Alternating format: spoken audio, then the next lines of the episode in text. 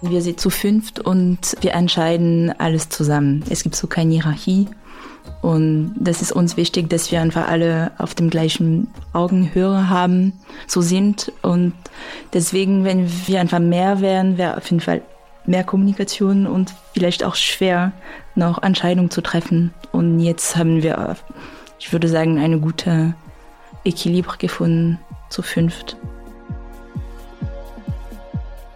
Der Prozess ist auf jeden Fall schon ein klarer Bestandteil des Ganzen. Also wie kommt man zu den Ergebnissen? Demzufolge geht es uns auch darum, den Gegenüber, die Gegenüber dementsprechend wahrzunehmen, zu gucken, mit was kommen die denn an und was wollen die überhaupt und ist es vielleicht dann auch das, das Richtige, was sie wollen, dass man dementsprechend das Material sich anschaut und auch Gespräche führt und schaut, wo sollte die Reise hingehen. Wir arbeiten da auch immer ein bisschen im Voraus. Also die Plakate wurden gestaltet und dann drückt man die Daumen, dass es auch in die Welt getragen werden kann. Letztendlich sind einfach Dinge auch ausgefallen oder wurden geschoben. Mittlerweile, äh, toi toi toi, sind sie ja wieder offen und die Sachen konnten auch gehängt werden. Also ich meine, wenn man das so durch Zufall mal sieht, hält man schon mal an, macht ein Foto.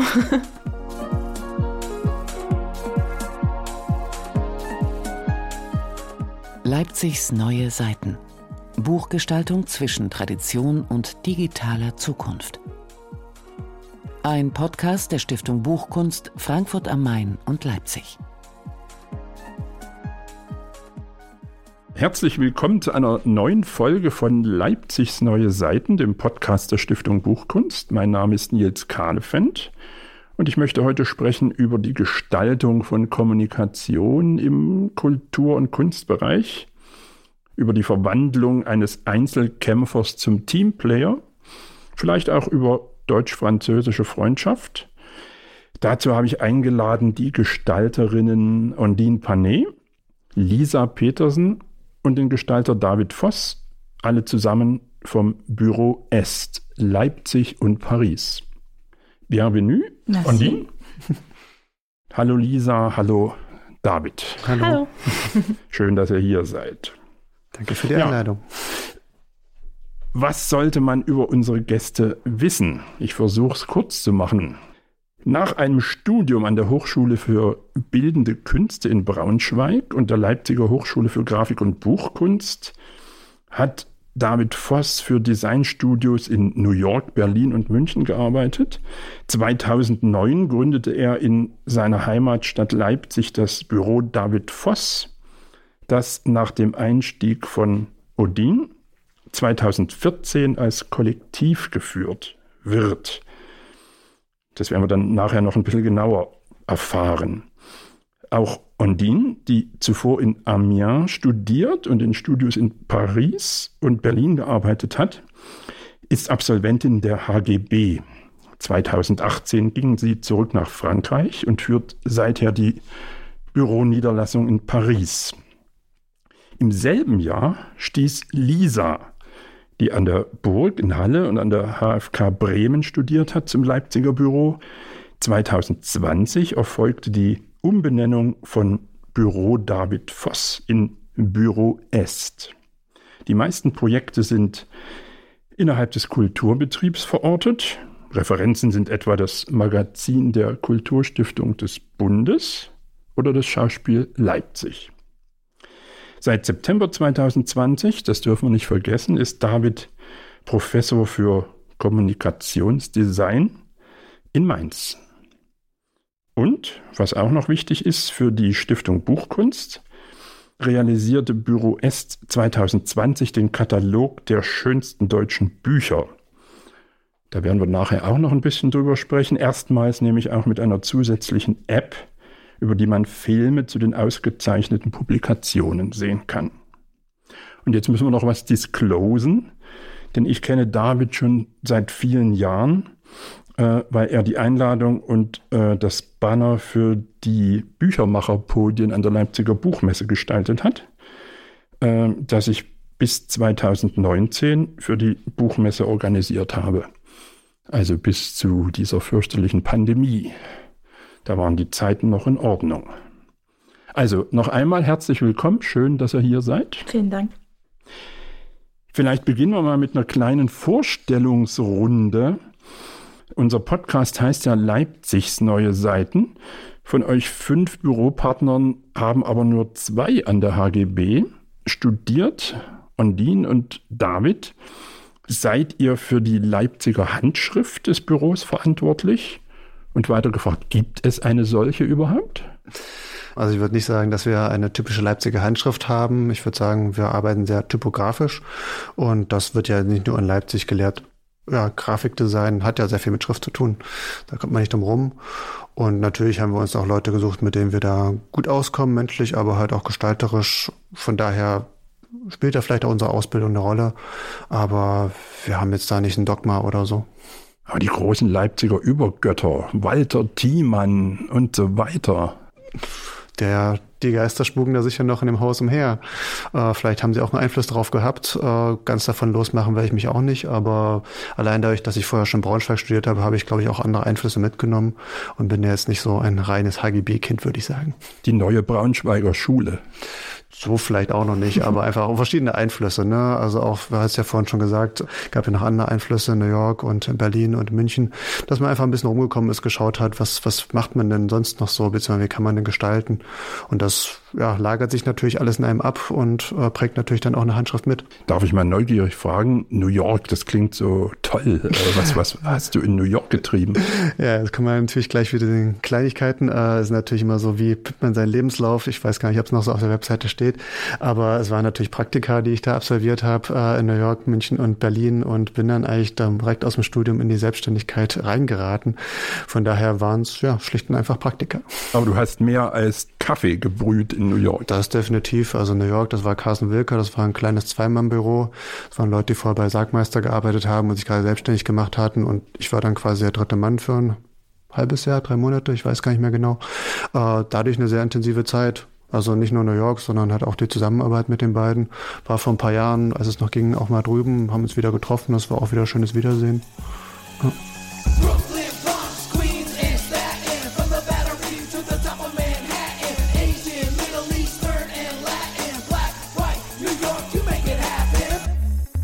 Andin, lass mich fragen, wie bist du nach Leipzig gekommen? Was hat den Ausschlag gegeben, dass du hier studieren wolltest? Ich habe vorher in Paris und dann in Amiens studiert. Das heißt, als ich hier ankam, hatte ich schon vier, fünf Jahren dort also schon studiert und ich habe eine, ich habe mich ein paar in Leipzig für Erasmus dann beworben und das war, ich muss auch sagen, das war auch ein Zufall. Einfach so? Ja, meine Hochschule hatte nicht so viel Partnerschaft, sondern ich sollte mich zwischen Leipzig und Porto auswählen und ja, und dann hat mir einfach Leipzig mehr angesprochen. Und genau, und dann kam ich hier für ein halbes Jahres und das ist dann sechs Monaten mehr geworden und dann ist, das ist neun Jahren geworden danach.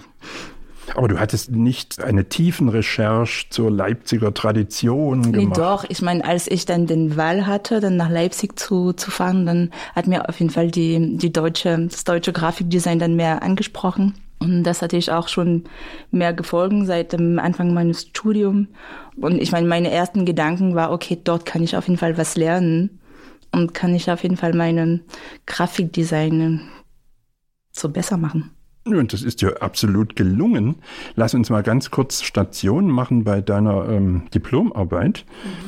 Mhm. Äh, bei Günter Karl Bose, glaube ich. Genau. Die ist ausgezeichnet worden mit dem Förderpreis für junge Buchgestalter. Ein Buch Enzyklopädie der Insel Formosa von einem Autor aus dem 18. Jahrhundert. Auf einmal findet man dann aber auch freigestellte Fotos von Topfpflanzen aus äh, Baumärkten. Und dann frage ich mich natürlich, ist das ein frühes Beispiel für Fake News, dieses Buch? Ja, kann man das, das auf jeden Fall sehen. Genau, der Autor ist George Salmanazar. Er hat im 18. Äh, Jahrhundert gelebt und in London gelebt. Und er hat sich als so Formosaner vorgestellt. Formosa ist eine kleine Insel in, in Ostasien. Das ist eigentlich die äh, zu Taiwan. Auf jeden Fall, Salman Nazar wollte die Londoner Gesellschaft ein bisschen erstaunen mit seinen Geschichten. Und das hat auf jeden Fall funktioniert. Er hat ein Buch über den Insel äh, geschrieben, wo er über die Religion, die Gesellschaft, die Sprache, die Politik ähm, und die ganze Organisation der Insel dann geschrieben hat. Und das Buch würde auch in vier verschiedenen Sprachen übersetzt. Und er war auch Professor in Oxford, wo er die Schrift äh, gelehrt hat. Und deswegen, ja klar, kann man auf jeden Fall das auch als Fake News in heute äh, nehmen. Wie bist du auf ihn gestoßen? Das war auch ein Zufall. Sag mal ganz kurz. Nee, ich habe mich einfach über so erfunden Sprache ähm, dann interessiert und, äh, und dann bin ich auf seine, seine Lebensgeschichte auf jeden Fall, ähm, habe ich das gefunden und ich habe mich auch für das Thema voll interessiert und war ich einfach tief drin und dann dachte ich, okay, nach fünf Minuten, als ich deine seine Vitas und seine Geschichte gelesen hat, äh, hatte ich gedacht, okay, das soll einfach mein Thema sein. Das wird mein Diplom und ich will eine Enzyklopädie dafür so damit machen. Und das war schon nach fünf Minuten klar. Ein spannendes Thema und man kann unseren Zuhörerinnen und Zuhörern sagen, das Buch ist letztes Jahr nochmal in einem richtigen Verlag erschienen. Genau, also die, die Arbeit ist ja erstmal nur in einer ganz kleinen Auflage erschienen. Mhm jetzt in einem Schweizer Verlag? Ein Berliner Schweizer Verlag, genau. Sie sitzen auch in Berlin. Ah, das okay. ist ein Wechser Verlag. Ein tolles Buch. Schade, dass man es jetzt nicht, wir haben keine Bilder, wir haben sozusagen nur die Sprache. Und ein, ein sehr schönes Entree, auch mit dem Preis damals, glaube ich. Ne? Ja, das war eine schöne Überraschung. Hast du das Preisgeld gespart, um das dann in diese Produktion zu stecken? Genau, ja. Oder ich habe zwischendurch das äh, ausgegeben, aber. wie immer, wie immer.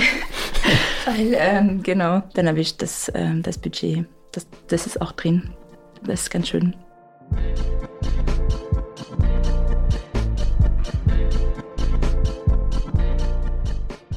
Lisa, lass mich fragen, du bist äh, in Göttingen geboren, habe ich gelesen. Ja, gut recherchiert. Gut recherchiert, das Internet vergisst nichts. Wieso bist du nicht nach Leipzig gekommen? Wenn das Internet recht hat, hast du ab 2010 ein Bachelorstudium an der Burg Giebichenstein mhm. absolviert. Jetzt muss ich als Leipziger fragen, als Lokalpatriot, wieso du nicht in Leipzig? Ja, weiß ich gar nicht, ob das so eine bewusste Entscheidung war gegen Leipzig ich hatte halt die Idee, Grafikdesign studieren zu wollen und wie wahrscheinlich jeder streckt man dann erstmal die Fühler aus und schaut, wo man sich bewerben kann. Ich hatte mich dann an verschiedensten Unis beworben. Halle war eine der ersten. Und letztendlich hatten die damals, ich weiß nicht, wie es aktuell ist, noch ein relativ langes Aufnahmeverfahren. Also ich war fünf Tage in Halle an der Burg und hatte eigentlich danach das Gefühl, so, das ist die Uni, wo ich hin will. Also ich habe dann auch an den anderen Unis eigentlich das gar nicht mehr weiterverfolgt, sondern habe mich da so wohl gefühlt, dass ich dachte, okay, irgendwie habe ich das Gefühl, hier, hier ist eine gute Energie, hier brodelt es irgendwie, hier möchte ich hin. Das hat sich ja dann als gute Wahl herausgestellt. Du hast dann noch mal ein Masterstudium drauf gesattelt mhm. und zwar äh, in Bremen an der HFK. Und das fand ich sehr spannend an einem Studiengang Kultur und Identität. Ja da man jetzt heute, heutzutage so viel über Identitäten spricht, was hat man sich denn unter so einem Studiengang vorzustellen, also unter kommunikationstechnischen Aspekten? Mhm.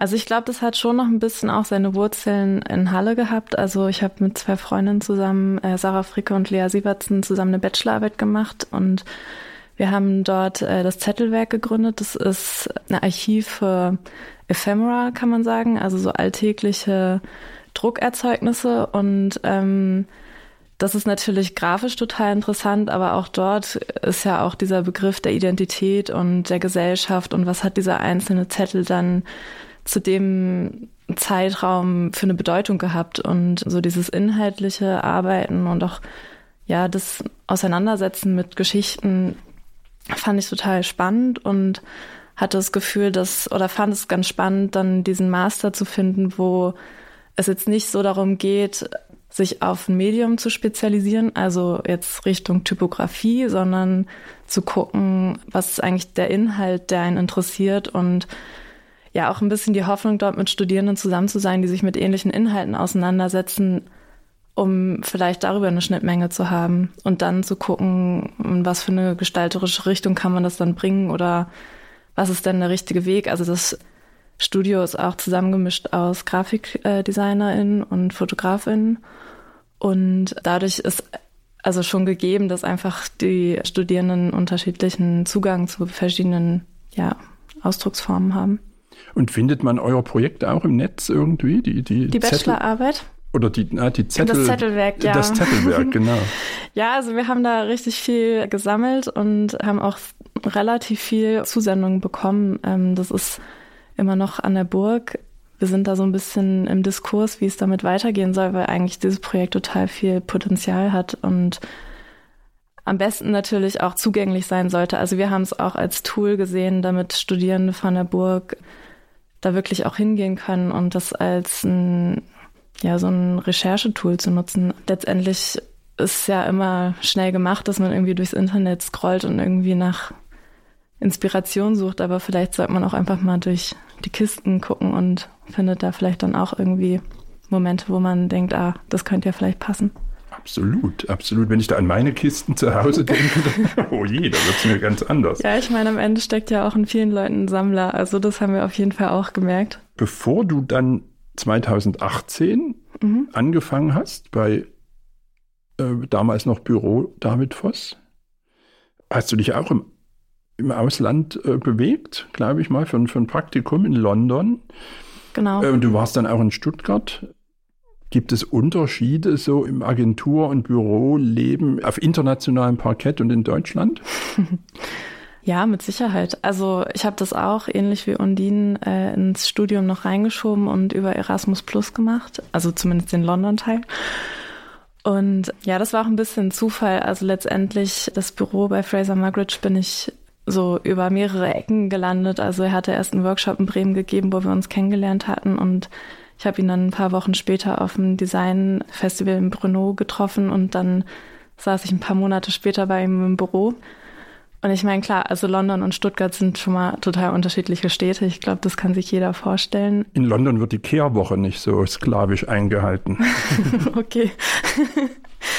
Aber wenn man jetzt darauf zurückgeht, so die Unterschiede, also ich glaube, dadurch, dass sie einfach schon unterschiedliche Größen hatten, also in London waren wir so ein Team mit ja so vier bis fünf Leute, in Stuttgart eher so um die zehn. Das ist natürlich ein Unterschied. Also ob man halt an einem Tisch sitzt und alle dort arbeiten oder man drei Räume hat und man vielleicht von der einen Person gar nicht so viel mitbekommt.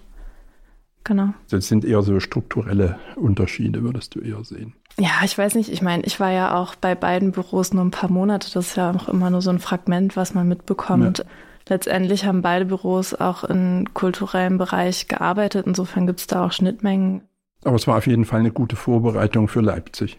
Ja. Offensichtlich. Nee, auf jeden Fall. Also sowieso auch mal aus dem Studienkontext rauszukommen und sich ein bisschen umzugucken, tut, glaube ich, jedem gut.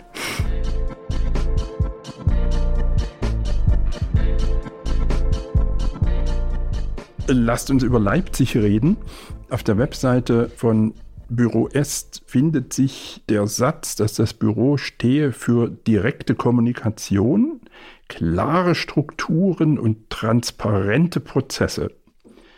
Was mich zu der Frage bringt, was macht eine gute Agentur aus? Also sind, sind es am Ende nur die, die tollen Produkte oder ist auch der Weg dahin wichtig? Der Prozess ist auf jeden Fall schon ein klarer Bestandteil des Ganzen. Also wie kommt man zu den Ergebnissen? Demzufolge geht es uns auch darum, den Gegenüber, die Gegenüber dementsprechend wahrzunehmen, zu gucken, mit was kommen die denn an?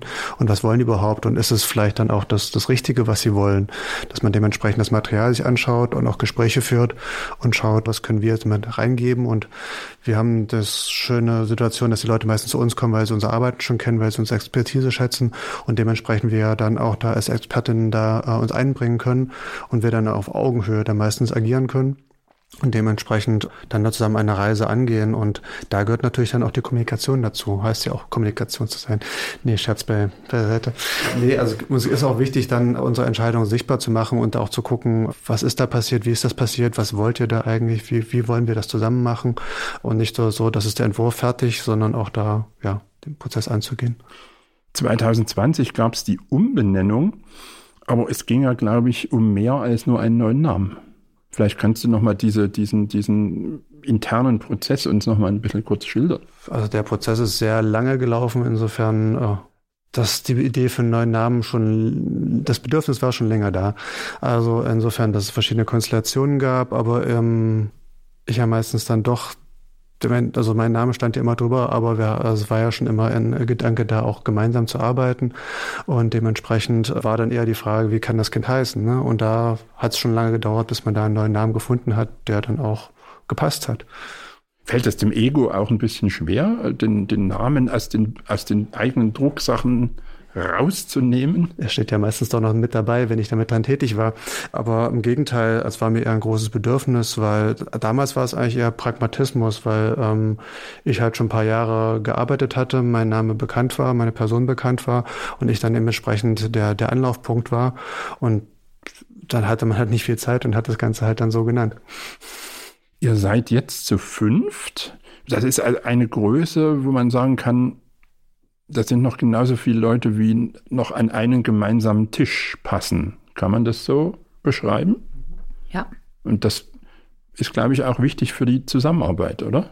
Nee, das ist auf jeden Fall sehr wichtig, weil ähm, ich meine, wir sind zu fünft und wir entscheiden alles zusammen. Es gibt so keine Hierarchie.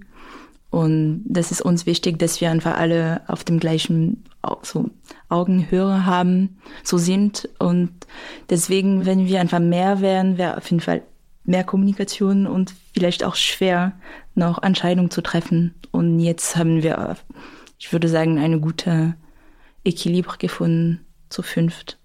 Aber es ist dann pro Projekt wahrscheinlich immer einer oder eine, die den Hut auf hat. Mhm. Ja, schon. Meistens führt es eine Person aus. Äh, es gibt aber auch Projekte, wo wir am Anfang in einer Art Workshop oder Ping-Pong-Format alle mal dran arbeiten oder wenn es jetzt komplexere Sachen sind, dass auch man zu zweit die Umsetzung macht, einfach weil der Umfang so groß ist oder es ja mehr, mehr Power quasi braucht. Wie muss man sich die Zusammenarbeit mit dir vorstellen? Also du bist ja sozusagen dann doch räumlich ein bisschen weiter weg und nicht jeden zweiten Tag mit an diesem Tisch in Leipzig. Wie funktioniert das? Ich meine, am Anfang war ich öfter zwischen die zwei Städte. Ich meine, wir haben schon vor ich dann nur in Paris war, wir haben uns kennengelernt, wir haben schon zusammengearbeitet und während der Pandemie haben wir unsere äh, Fernarbeit-Tätigkeit äh, dann äh, intensiviert. intensiviert und das funktioniert ganz gut. Das ist viel mehr Kommunikation, weil ähm, ich weiß nicht alles, was passiert, aber schon 90 Prozent. Und wir telefonieren viel, wir schreiben uns viel. Und das, ja, nee, das, wir sind auf jeden Fall jetzt, ähm, trainiert. Und wir arbeiten auch, ähm, ich arbeite nicht nur allein an Projekten, das heißt, ich, ich bin auch Teil von anderen Projekten, wo wir zu zweit oder zu dritt äh, arbeiten und das wird einfach nur online dann äh, kommuniziert. Und ich versuche mal auch öfter zu kommen, so dass wir auch uns äh, sehen können und auch äh, Zeit zusammen äh, verbringen. Wie lange fährt man so aktuell? Paris, Leipzig? Was Sieben Stunden mit dem Zug. Das ist ein guter Arbeitstag. und du hast dann das Notebook dabei und, und arbeitest dann Genau, auch. ja. Und ich kann mittlerweile einfach ganz gut im Zug arbeiten.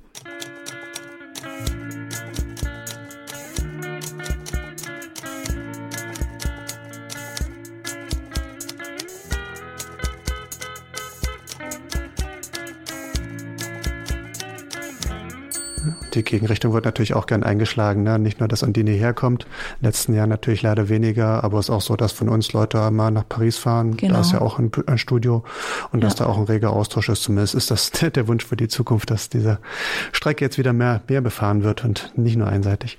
Und es gibt ja wahrscheinlich auch interessante Illustratorinnen und Illustratoren in, in, in Frankreich oder gerade in Paris, die, die dann für euch ein also wenn man mit denen zusammenarbeiten könnte, ja dann dem, dem Büro wieder Punkte bringen. Mhm. Ja, wir haben auch neulich ein Buch mit äh, dem Verlag Seemann und Enschel gemacht über Ballett, äh, wo wir mit einem Illustratorin aus Frankreich gearbeitet haben. Und, äh, und das ist auf jeden Fall gut, äh, auch verschiedene Referenzen zu haben und dann auch neue, neue Leute kennenzulernen. Und der Wunsch wäre auch mit so französischen Institutionen zu arbeiten. Da rein äh, arbeiten wir gerade, so dass wir auch für andere Kunden und mit anderer Kultur dann zu tun haben. Und das wäre das wäre auf jeden Fall der nächste Schritt für, für das Büro.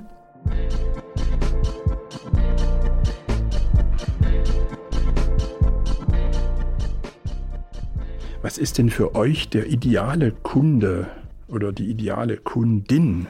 Ja, gute Frage. Wenn ihr euch einen backen könntet. Wir haben ja eigentlich schon ein paar davon. Was man vielleicht insgesamt sagen kann, ist, dass äh, wir es sehr schätzen, wenn wir in Projekte reingehen und da von Anfang an einfach mh, mm, eine Form von Zusammenarbeit stattfindet, die im Austausch ist, dass wir halt uns über Ideen austauschen, im Prozess äh, Dinge entwickeln, die wieder umändern können und da einfach ein Vertrauen da ist, dass wir letztendlich alle daran interessiert sind, dass es am Ende äh, eine gute Umsetzung findet und ähm, das dann nicht äh, so aussieht, dass quasi uns gesagt wird, was wir jetzt da zu tun haben, sondern da einfach ein Dialog stattfindet. Mhm. Also niemand, der, der so sagt, ziehen Sie uns doch mal bis übernächste Woche zehn Taschenbücher durch. nee, wir brauchen Zeit. nee, aber das, äh, wir, wir, wir geben uns auch Zeit, die Sachen zu machen. Das heißt, wir rechnen auch nicht unsere Stundensatz oder wenn wir im Büro sind, äh, sagen wir nicht, okay, ich habe jetzt heute sieben Stunden gearbeitet, ich gehe nach Hause. Das würden wir auf jeden Fall gern machen und wir versuchen das auch mehr zu machen. Aber wenn das Projekt mehr Zeit braucht und dass wir auch Bock drauf haben und unsere Ziel ist, was einfach gut zu machen, dann geben wir uns Zeit und das ist auch gut, wenn wenn die Leute auch gegenüber uns auch Zeit lassen. Wir arbeiten auch ganz schnell, das können wir auch machen, ne? weil manchmal, manchmal haben wir auch äh, kurze Deadline und das können wir auch machen und das funktioniert auch. Im Prinzip geht es um Grundverständnis und Qualität auf beiden genau. Seiten. Also dass Leute zu uns kommen, die wissen, was sie können, aber auch wissen, was sie nicht können, demzufolge dann uns brauchen und wir dann da zusammenarbeiten und da zusammen das Ganze auf eine neue Stufe heben, gemeinsam eine neue Qualität schaffen. Dann kommen wir wieder auf diesen Transparenz. Mhm. Das, ähm also der Satz, den ich vorhin zitiert habe von mhm. eurer genau. Website genau. sozusagen. Ja. Genau. Mhm. Ist ernst gemeint.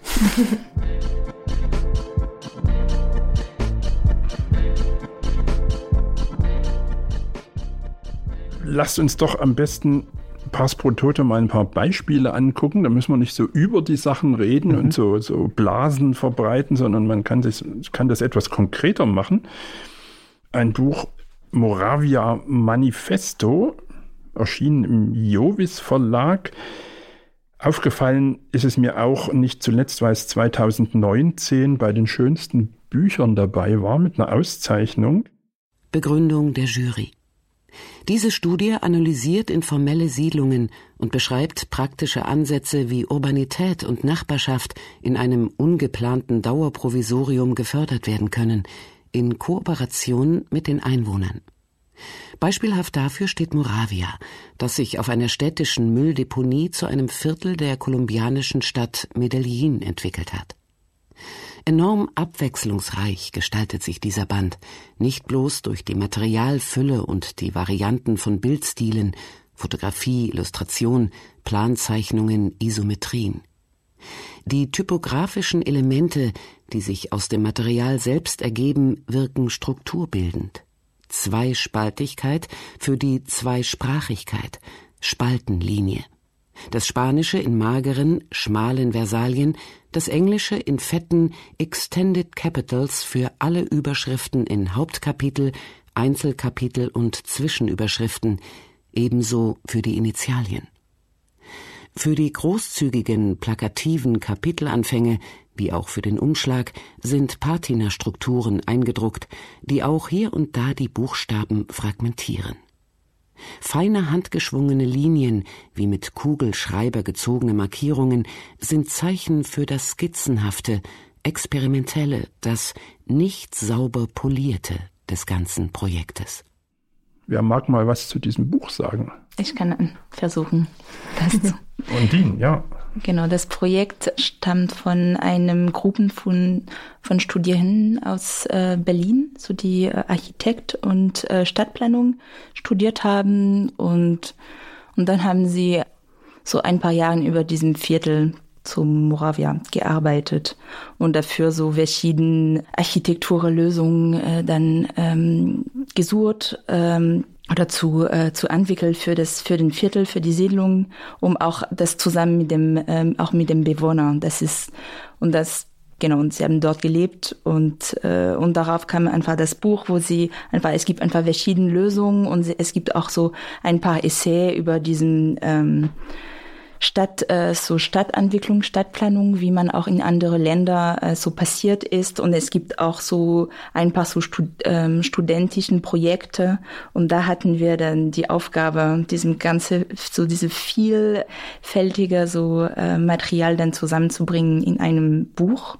Und das ist nicht nur ein Buch, das, das so, sie wollten einfach keine Archiv machen, sondern das Buch sollte so eine Arbeitstool äh, sein für die äh, Weiterarbeit an diesem, an diesen Siedlungen und auch an, an, und auch so ein Beispiel zeigen, was man einfach in solche Viertel so machen kann. Das kommt jetzt nicht wuchtig und Hardcover-mäßig und ich bin das tolle schwere Buch, sondern es kommt eher wie so eine Klatte äh, daher. So, genau, ne? das sollte praktikabel sein.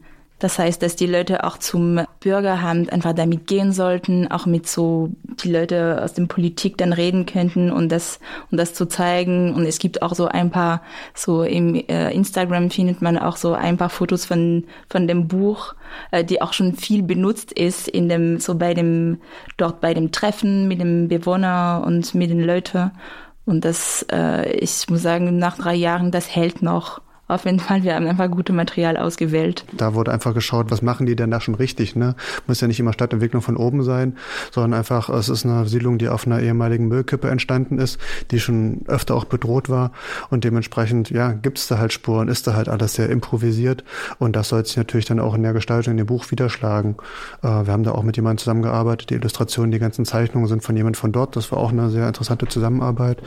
Ja, und da da auch diesen Kulturaustausch zu haben und zu gucken, welche Sprache sprechen die, welche Sprache sprechen wir äh, und da der verlängerte Arm der Architekten zu sein sozusagen. Ja, und es, das war schon eine intensive Zusammenarbeit mit den Gruppen von Leuten, mit dem Herausgeber, weil sie einfach zu fünf oder sechs waren und ein Teil waren auch in dieser Zeit in Columbia aber ich weiß noch, dass wir einfach erstmal sehr so schwarz-weiß und auch das war noch clean äh, am Anfang und sie sie wollten einfach was bunt haben. So, nee, wir brauchen Farben, das muss bunt sein.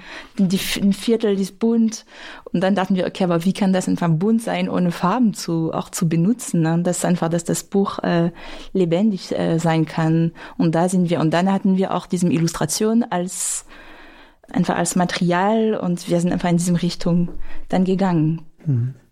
Es war insofern auch ein spannender Prozess, weil wir wirklich schon, bevor die ersten Texte standen, mit den Leuten Workshops gemacht haben, also uns Berlin getroffen haben, geschaut, was ist das Projekt, wo soll es hin, was können wir jetzt an dem Punkt schon als Grafikdesigner mit reinbringen, als die Leute, die halt auch schon Bücher gemacht haben. Wie gesagt, sie waren Leute, die gerade fertig waren an der Universität. Genau.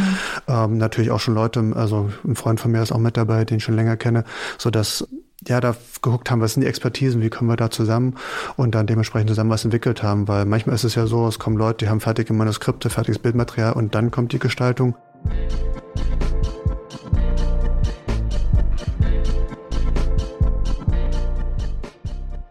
Machen wir einen harten Schnitt. Das ist jetzt, glaube ich, wirklich ein harter Schnitt.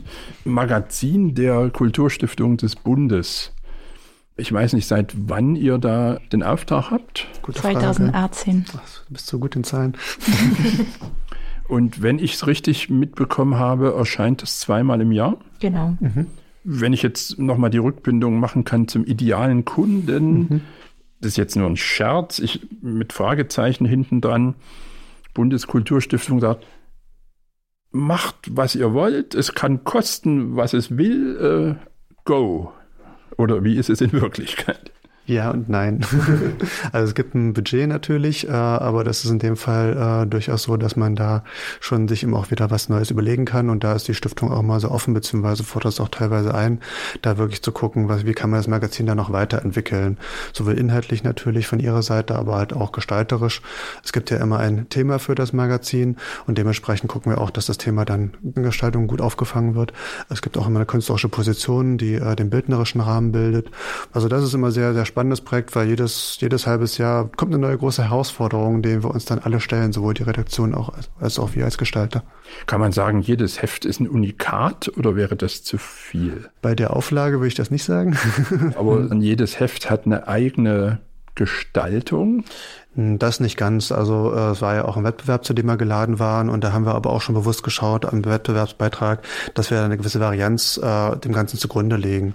Also es gibt zum Beispiel verschiedene Schriften, die wir verwenden, die aber so breit aufgestellt sind, dass da eine gewisse Wechsel drinne ist, so dass wir sowohl für die Gestaltung als auch für die betrachtende Person dementsprechend da auch ja was Lebendiges haben, uns auch immer dementsprechend auf die Inhalte einlassen können ohne jetzt da immer das Rad neu zu erfinden. Aber schön, dass es so rüberkommt. Das freut uns natürlich. Und ja. es gibt manchmal sogar Poster, also wo man richtig lange Arme braucht, ne? Wenn man das ja, ich wollte gerade sagen, also die Bildebene bringt natürlich auch immer einen Wechsel mit, weil die künstlerischen Arbeiten ja durchaus sehr unterschiedlich sind. Also haben wir großformatige Malereien oder Fotografien. Also was bilden wir da eigentlich ab? Und da versuchen wir eigentlich schon auch jedes Mal eine Lösung zu finden, die dem dann auch entspricht und gerecht werden kann.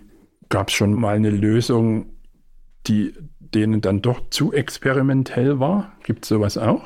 Also mir fällt jetzt höchstens ein, dass wir schon gerne auch mit Sonderfarben rumprobieren und das auch eine Möglichkeit ist, also mit verschiedenen Farbprofilen, wo dann ähm, der Farbraum geändert wird und dadurch einfach nochmal einen anderen, ja, eine andere Darstellung äh, des Werks ist das ist dann für uns auch immer so ein Bereich, wo wir ein bisschen rumprobieren. Ja, ja, aber auch in der Gestaltung probieren wir natürlich da auch manchmal ein Thema zu interpretieren und das gelingt da nicht immer und da bremst uns auch manchmal auch die Stiftung, beziehungsweise dann ist es halt auch ein Prozess, in den wir reingehen.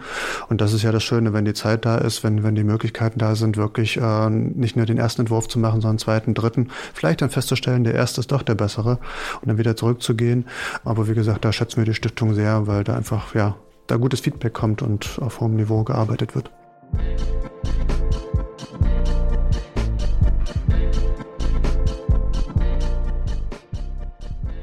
Ihr seid auch, ich hatte es am Anfang gesagt, fürs Schauspiel Leipzig unterwegs. Wie war die Arbeit mit diesem Theater in Lockdown-Zeiten? Na, wir arbeiten ja mit Hawaii F3 zusammen. Insofern ist das dann noch ein Projekt, was äh, auf mehreren Tischen verteilt ist. Wir arbeiten da auch immer ein bisschen im Voraus. Also die Plakate wurden gestaltet und dann drückt man die Daumen, dass es auch äh, in die Welt getragen werden kann. Letztendlich ist es utopisch, also sind einfach Dinge auch ausgefallen oder wurden geschoben. Mittlerweile, äh, toi toi toi, sind sie ja wieder offen und ähm, die Sachen konnten auch gehängt werden und jetzt so nachträglich ja nachgeholt werden, sage ich mal. Freut man sich dann auch, wenn man durch Leipzig radelt und das eigene Plakat hängt? Ja, klar. Also, ich meine, wenn man das so durch Zufall mal sieht, hält man schon mal an, macht ein Foto. Ja, meistens vergeht ja auch relativ viel Zeit von dem Prozess, wo es von unserem Tisch runter ist in einer Stadttechnik. Ah, ja, okay, jetzt ist es soweit. Das ist dann schon manchmal so ein schöner Aha-Moment, weil man selber hat dann schon, ist mit dem Kopf ja schon wieder woanders und das ist dann äh, schon, schon schöne Momente auf jeden Fall. Ja, und ich meine, also ich freue mich gerade total, dass jetzt ähm, diese Veranstaltungen auch wirklich endlich mal auf der Bühne stattfinden können, weil letztendlich wir machen oder haben jetzt schon auch viele Anpassungen gemacht, dass wir halt auf den Plakaten nochmal das Datum geändert haben und es aktualisiert haben und da merkt man dann schon so, ah ja, das Plakat, das hatte ich das letzte Mal geöffnet am. Also da vergeht auch einfach Zeit und jetzt zu sehen, dass diese Sachen auch wirklich nochmal stattfinden können, ist natürlich total schön.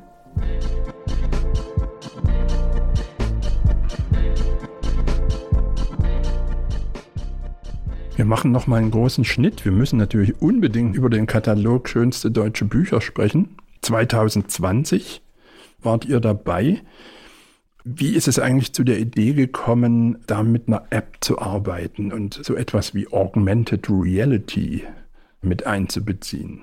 Also der Ursprungsgedanke ist eigentlich in Frankfurt auf der Buchmesse entstanden. Äh, da waren wir in diesem Jahr dort, weil wir einen kurzen Vortrag über Moravia und ein anderes Buch äh, gehalten haben über Das ist das Bauhaus, äh, zwei Bücher, die da von der Stiftung Buchkunst prämiert wurden. Und nach uns waren Freunde von uns dran, die auch prämiert waren mit einem Buch. Und dann saß man im Publikum und dachte, was hier gerade passiert, das wäre doch schön, das mit irgendwie noch mehr ins Buch rein zu transportieren, also auch diese Bücher da zu haben. Und so ein Buch ist ja ein Objekt.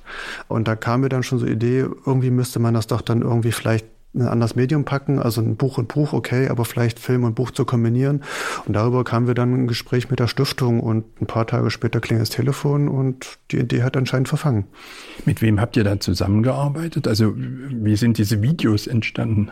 Wir haben mit dem Kollektiv Choreo gearbeitet. Und uns war wichtig, ähm, als wir das Projekt angefangen haben, dass man die Bücher, die sie äh, prämiert sind, äh, dass man ein gutes Gefühl davon haben kann. Manchmal äh, beim solche ähm, Bücher, wo einfach 50 oder 30 Bücher drin sind, man sieht einfach nur das Cover und man hat einfach so keine kein richtiges Gefühl. Und uns hat auch diese Materialität auch gefällt. Und da hatten wir, genau, das hatten wir dann mit Choreo äh, zusammengearbeitet und die angefragt, okay, wir haben dann 28 Bücher. Wir wollen das filmen. Bitte mach was. Mein Name ist Roman Hebler. Ich arbeite mit Lars Ole Baster zusammen und zusammen sind wir Choreo. Wir haben uns spezialisiert auf die Dokumentation von Kunst, Architektur, Ausstellungen und eben auch Büchern. Im Studium haben wir angefangen zusammenzuarbeiten und arbeiten bis heute auch immer noch zusammen. Ja, ich bin Lars Ole Basta. Ich habe als Bildbearbeiter angefangen, Roman als Fotoassistent und ähm, das ergänzt sich eben auch ganz gut, glaube ich, in vielen Dingen. Wir haben halt zusammen Fotografie an der Hochschule für Grafik und Buchkunst studiert und haben im Zuge des Studiums angefangen, auch angewandt zusammenzuarbeiten eines der ersten Projekte, die wir so zusammen gemacht haben, war auch ein gemeinsames Buchprojekt. Roman hat damals noch ein oder hat immer noch ein Click-Clack Publishing, so ein Münchner Verlag für Graffiti. Die haben damals ein Buch über die Anfänge des Graffitis in München gemacht und das, für das Buch hat Roman mich angefragt damals, ob ich die Bildbearbeitung übernehmen kann. Und so sind wir eigentlich das erste Mal in so ein gemeinsames Arbeiten gekommen. Wir haben uns an der HGB kennengelernt und dann war es relativ schnell so, dass wir beide sehr stark auch an der Fotografie geblieben sind, während viele andere, mit denen wir studiert haben, sich auch von dem Medium so wegbewegt haben und hatten auch einen ähnlichen Hintergrund, dass wir beide unser Geld schon mit Fotografie verdient haben, also beim Assistieren, bei eigenen Fotojobs und eben auch Lars vor allem in der Bildbearbeitung. Und dann ist eben so im Studium immer bewusster auch geworden, dass es nicht nur bei uns, bei den eigenen Ausstellungen, sondern auch bei den Kommilitonen immer mal wieder darum geht, dass man etwas dokumentieren muss. Also dass Künstler und Künstlerinnen eigentlich, GrafikdesignerInnen immer mal wieder was haben, was dokumentiert werden muss. Und da wir da gemerkt haben, dass wir da beide sehr ähnlich ticken, haben wir dann eben gesagt, das macht irgendwie Spaß, da zusammenzuarbeiten. Wir spielen uns da irgendwie ziemlich gut in die Hände und haben dann gesagt, wir wollen jetzt wie so ein Kollektiv oder eine Kollabo oder ein Duo auch, weil wir auch frei miteinander gearbeitet haben. Und dann haben wir lange nach einem Namen überlegt und sind dann auf Choreo gekommen. Unsere Bilder sollen nicht mehr Aufmerksamkeit natürlich bekommen als das, worum es eigentlich geht. Man selber sollte sich eigentlich zurücknehmen und nur eine Bühne schaffen, auf der die Objekte, die man eben inszeniert, präsentiert, dokumentiert, möglichst gut zur Geltung kommen. Das war jetzt auch was, was bei Stiftung Buchkunst für uns dann eine wichtige Entscheidung war, diese relativ klassische Form zu wählen, dass man es eben von oben filmt und die Hände des Objekts zeigen, weil man direkt eine Größenproportion bekommt. Natürlich ist das eine Form von Inszenieren, aber eben eine, die sich an dem Objekt orientiert. Wir haben erstmal relativ viel ausprobiert und waren relativ offen, was man, wie man das zeigen kann und hatten erstmal die Idee, ganz verrückte Sachen auszuprobieren, haben aber im Ausprobieren eben gemerkt, dass das meiste den Büchern nicht gerecht wird. weil es sich eben zu sehr in den Vordergrund spielt. Es gab ja bei dem, wie wir vorgegangen sind, zwei Ebenen. Also was daran natürlich auch eine Herausforderung war. Wir kannten die Kataloge der Stiftung Buchkunst schon und als Büro Es dann mit dem Konzept an uns herangetreten ist, dass sie die Bücher gerne filmen würden. Das ist ja schon damals natürlich auch sehr zeitgemäß gewesen, weil auch in den sozialen Medien immer mehr Videos auch aufgetaucht sind von ähm, Büchern, von Kunstwerken, von Ausstellungen und es so als Art zu konsumieren viel alltäglicher wurde.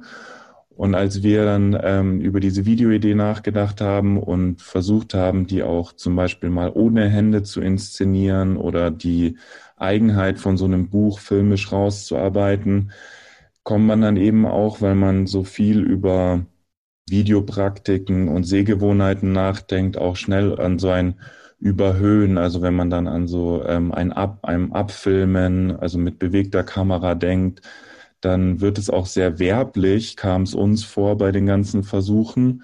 Und so sind wir dann eben wieder zu dem zurückgekehrt, was vielleicht das einfachste und auch klassischste ist, dass man ein, eine Kamera von oben aufbaut und das Buch abfilmt, aber eben in so einer hohen Qualität, dass es wirklich Spaß macht. Und dann in der Zusammenarbeit mit Büro Est kam dann eben noch die zweite Ebene hinzu, und zwar, dass wir dann noch Close-ups mit Makroobjektiven gemacht haben, die dann eben gezeigt haben, wie schaut der Buchrücken aus, wie dick ist das Buch überhaupt, kann man die Buchseiten blättern? Ist es eine japanische Bindung, die das Buch vielleicht ausmacht? Es gab auch Bücher, wo man die Seiten aufschneiden sollte oder konnte.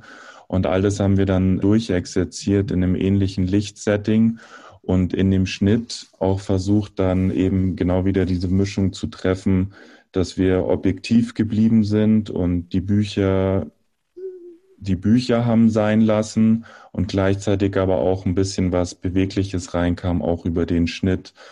Und da kam dann diese Qualität auch vom Filmen dem Katalog zugute, weil wir eben mit einer hohen Auflösung gefilmt haben und dann Büro Est eben diese Stills, die wir dann rausgerechnet hatten, die wir exportiert hatten, eben auch sowohl großformatig die Close-ups darstellen konnten, als auch wie in einem Storyboard eigentlich diese Aufnahmen von oben aneinander rein konnten. Und dann zusammen mit der App hat es dann einfach sehr gut funktioniert. Ein gutes Buch, ein gutes Buch. Ich lese dich will. Wie ist es eigentlich, wenn man den Zuschlag kriegt für diesen Katalog, hängt man sich da besonders rein, weil dann alle Kollegen deutschlandweit, alle Gestalter und Gestalterinnen gucken, ah, was machen die denn jetzt und was haben Sie es drauf? Wie wird denn das jetzt? Also fühlt man sich da besonders unter Beobachtung? Na, gerade am Anfang kriegt man dann erstmal die ganzen Kataloge von den Jahren davor zugesandt. Also manchmal stehen die auch schon im Regal, aber wenn man dann so das große Paket kriegt, dann spätestens dann denkt man schon so, okay, und jetzt wir? Ähm, Schüchtert einen das ein? Ja, man hat so, man hat auch schon Respekt davon, ne? Und das ist auch gleichzeitig so eine große Chance, weil wir die, mhm. diesen Carte Blanche haben. Das heißt, wir kriegen das Material und dann machen wir was wir wollen damit. Und ich meine, die erste Reaktion ist natürlich ein bisschen so Schiss zu haben und dann äh, auch das Aufregen. Und dann denken wir, okay, dann müssen wir einfach was toll machen. Und ähm, dann haben wir, das ist unsere, unsere Jahre. Mhm. Machen wir was und versuchen wir das einfach gut zu machen. Also ihr habt es eher genossen dann, die, diese Herausforderung. Auf jeden Fall. Also wir haben sie angenommen. ja, genau. ja, ja. Ja, es ist, ist äh, toll geworden. Ja, na, zuerst war der Film da und aus dem Film ist dann das Buch entstanden und deswegen war die Idee auch so eine Art Buch zum Film zu machen, also wie ein Skriptbuch zu machen und äh, dementsprechend auch die japanische Bindung, wo Bilder aus dem Film dann sozusagen über die Seiten hinweglaufen, über die Umbrüche hinweglaufen, dass das Ganze auch was Filmisches bekommt. Äh, von daher ähm, haben wir es so quasi rückwärts gedacht.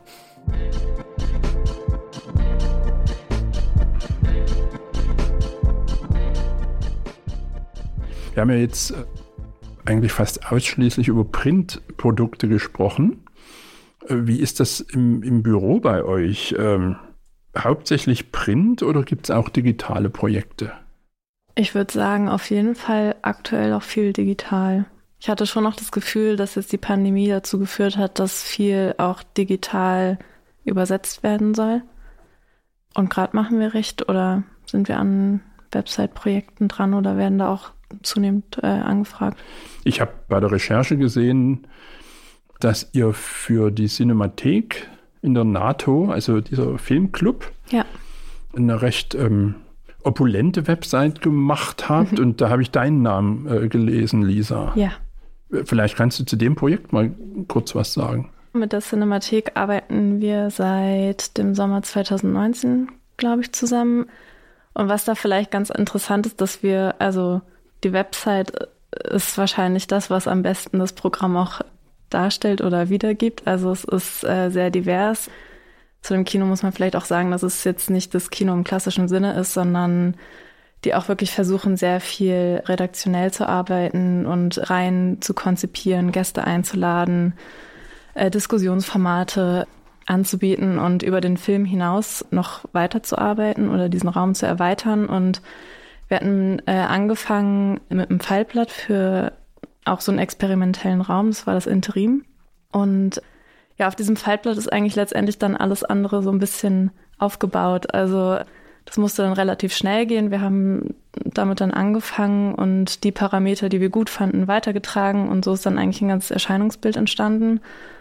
Und letztendlich dann auch eine neue äh, Website, die eben dieser ganzen Vielfalt an Programmen und ja, Diskussionsevents ähm, etc. auch gerecht werden kann. Das ist ja wie eine große Wundertüte eigentlich, ne? ja.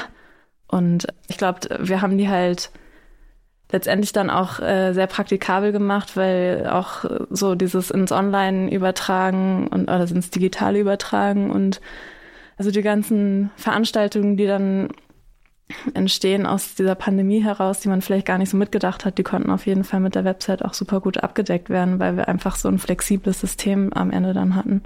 Also in dem Fall hat äh, Print einen großen Bruder oder eine große Schwester aus Digitalien bekommen. Ja, also es spricht auf jeden Fall alles eine Sprache und ist äh, gut vernetzt oder verwebt, ja. Wahrscheinlich war das auch der richtige Weg, das anzugehen. Also wirklich so Step by Step sich äh, dem anzunähern und dann zu so schauen, okay, was brauchen wir eigentlich?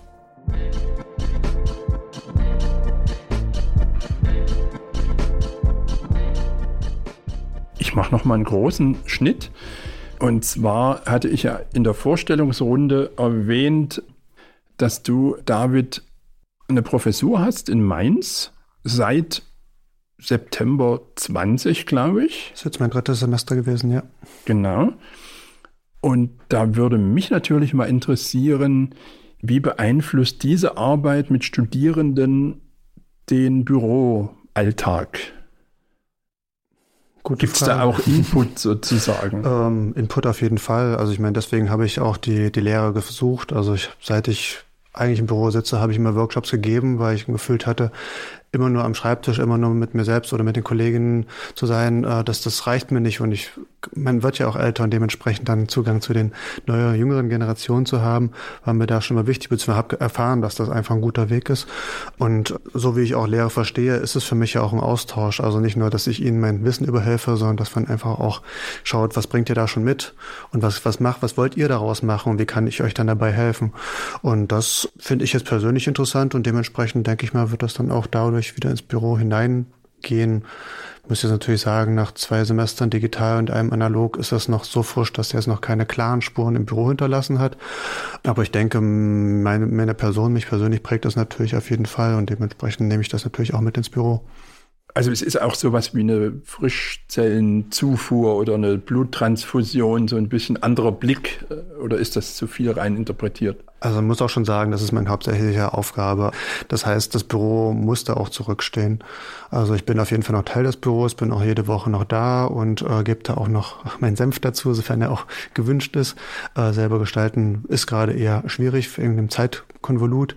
Aber ich finde es eine sehr interessante Mixtur und das ist ja auch das Schöne, jetzt auch in der Praxis noch verwurzelt zu sein. Also auch gerade das dann wieder zurück nach Mainz zu nehmen und da auch da ähm, überall noch die Finger mit drinnen zu haben sozusagen, aber eher wissensbasiert, als jetzt wirklich aktiv äh, und dementsprechend da diesen Wissenstransfer in beide Richtungen zu haben, ist eine sehr spannende Option. Es ging digital los, hast du gesagt, die ersten beiden Semester komplett, viereckige Augen. Mhm. Das letzte Semester schon wieder teilweise? Hybrid sagt man neuerdings oder war also, das schon wieder Präsenz? Wir haben es geschafft, das ganze Semester analog durchzuführen, bis auf kleine Ausnahmen. War natürlich äh, wie bei allen auch äh, sehr intensiv, sehr äh, nervend aufreibend. Passt das jetzt noch, passt das nicht? Es ist Montag, es gibt neue Regelungen, fahre ich jetzt nach Mainz. Aber wir haben es hinbekommen und wir haben jetzt gerade auch ein neues Masterprogramm angefangen. Das war sehr, sehr gut, das analog zu machen. Das ist eine Gruppe von Studierenden deutschlandweit, beziehungsweise auch Teilnehmende aus Iran und äh, Brasilien das hätte digital dann gar nicht so funktioniert. Und da hat es jetzt wirklich eine Gruppe gefunden, mit der wir jetzt auch noch zwei Semester weitergehen werden. Also hätte das Programm auch so vorgesehen, aber jetzt natürlich ist ein ganz anderes Klima entstanden durch, dass wir auch zum Beispiel zur Dutch Design Week nach Eindhoven fahren konnten, aber halt auch in Mainz vor Ort dann lernen konnten. Jetzt machen wir nochmal den Praxisabgleich. Ich hatte schon nach der Fahrzeit Paris-Leipzig gefragt. Wie ist denn die aktuelle Fahrzeit Mainz-Leipzig? Sechs, fünf, vier, drei, zwei, ein! Zweimal knallt es laut, dann ist schon wieder alles vorbei. Die Salzbachtalbrücke ist gesprengt. Der Zug fährt wieder durch. Die blöde Autobahnbrücke ist gesprengt. Äh, das ist sehr gut, weil da fährt man drei Stunden 30. Mainz liegt ja auch genau in der Mitte von Paris, also mit dem Abspeig nach Frankfurt. noch habe ich es nicht geschafft, da mal in den anderen Zug zu steigen. Liegt vielleicht auch daran, dass ich gerade Vater geworden bin, aber die Verlockung ist groß. Das müssen wir in das To-Do-Heft mit reinschreiben. Wir kommen in die, in die Abschlussrunde. Was bedeutet es für euch, eben gerade in diesem Leipzig zu arbeiten und das Büro Est hier in Leipzig zu haben? Ich kann ja vielleicht mal anfangen. Ja, das nimmt ein bisschen die Spannung raus. genau. Äh, nee, ich musste jetzt gerade daran denken, dass ich ja von Bremen hier nach Leipzig gekommen bin und ich mich, wenn ich jetzt an diese Anfangszeit denke, mich hier einfach super wohl gefühlt habe und mich sehr darüber gefreut habe, irgendwie wieder zurückzukommen, auch wenn jetzt Leipzig nicht Halle ist, aber das ist so ein Gefühl, was glaube ich immer auch, auch mitschwingt und ich letztendlich einfach das Leben und Arbeiten hier zusammen sehr schätze. Also woran machst du das fest? Also das, das hebt ja jetzt deutlich äh, über die Bürogrenzen hinaus äh, mhm. ab. Ne? Das ist wahrscheinlich einfach auch ein bisschen eine Bauchsache, dass man in der Stadt ankommt und sich wohlfühlt. Also das ist auch ein bisschen jetzt, wenn man nochmal zu London und Stuttgart zurückkommt. In London habe ich mich von Anfang an direkt super wohl gefühlt. In Stuttgart hatte ich das Gefühl, irgendwie mit dieser Stadt nicht so richtig warm zu werden. Und in Leipzig war es eben wieder dieses, ich fühle mich hier wohl Gefühl. Ich denke mal, es gibt natürlich Dinge, die auch einen irgendwie an Halle dann wieder erinnern und an die Zeit, ähm, die man dort verbracht hat. Und das hat dann wahrscheinlich auch dazu geführt, aber ich finde es einfach gut hier. Wie ist es bei dir, Undin? Ich meine, nach sechs Monaten wollte ich einfach nicht mehr rausgehen. und, äh, und ich meine, ich weiß noch, dass einfach mein erstes Semester dann in Leipzig war. Es gab so eine ähm, Ausstellung über ich weiß nicht, wie, wie das heißt, aber über diese ganze Buchproduktion an der HGB und an Leipzig.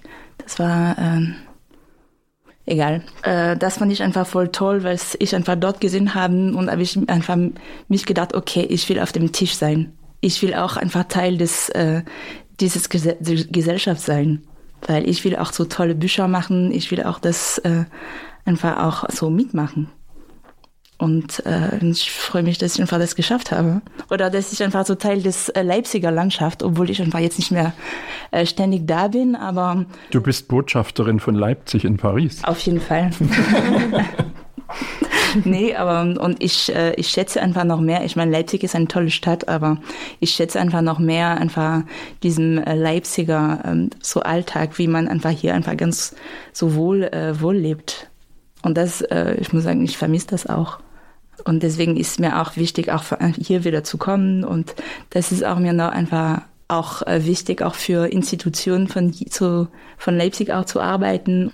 Das, das kann man auf jeden Fall so stehen lassen. Mein ja. lokales Herz äh, schlägt äh, ganz hoch.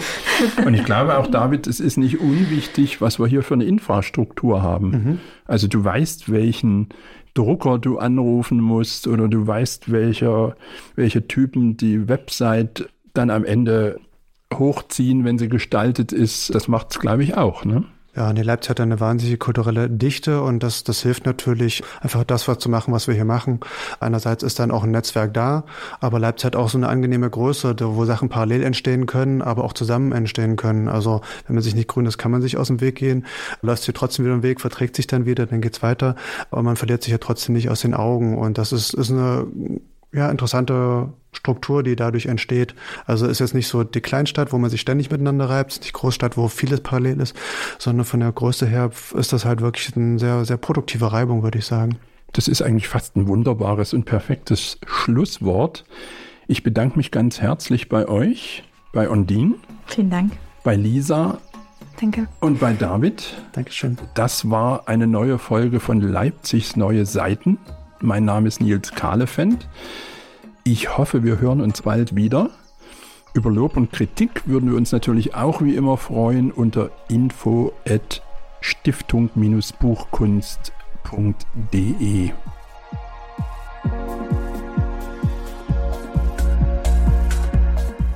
Leipzigs neue Seiten. Buchgestaltung zwischen Tradition und digitaler Zukunft. Ein Podcast der Stiftung Buchkunst Frankfurt am Main und Leipzig.